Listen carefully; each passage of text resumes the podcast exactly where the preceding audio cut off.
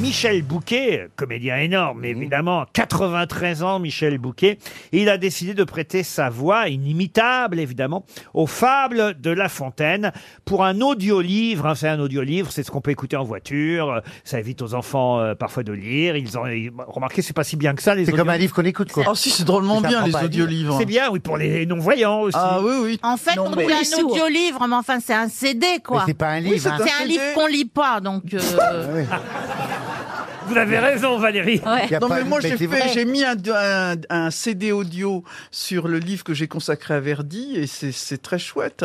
J'en suis vous aussi. Vous avez fait un, un- vous avez publié il y a pas Lui il a longtemps. fait un idiot livre. Ah, je voulais amener, avouez. Hein. J'y allais doucement.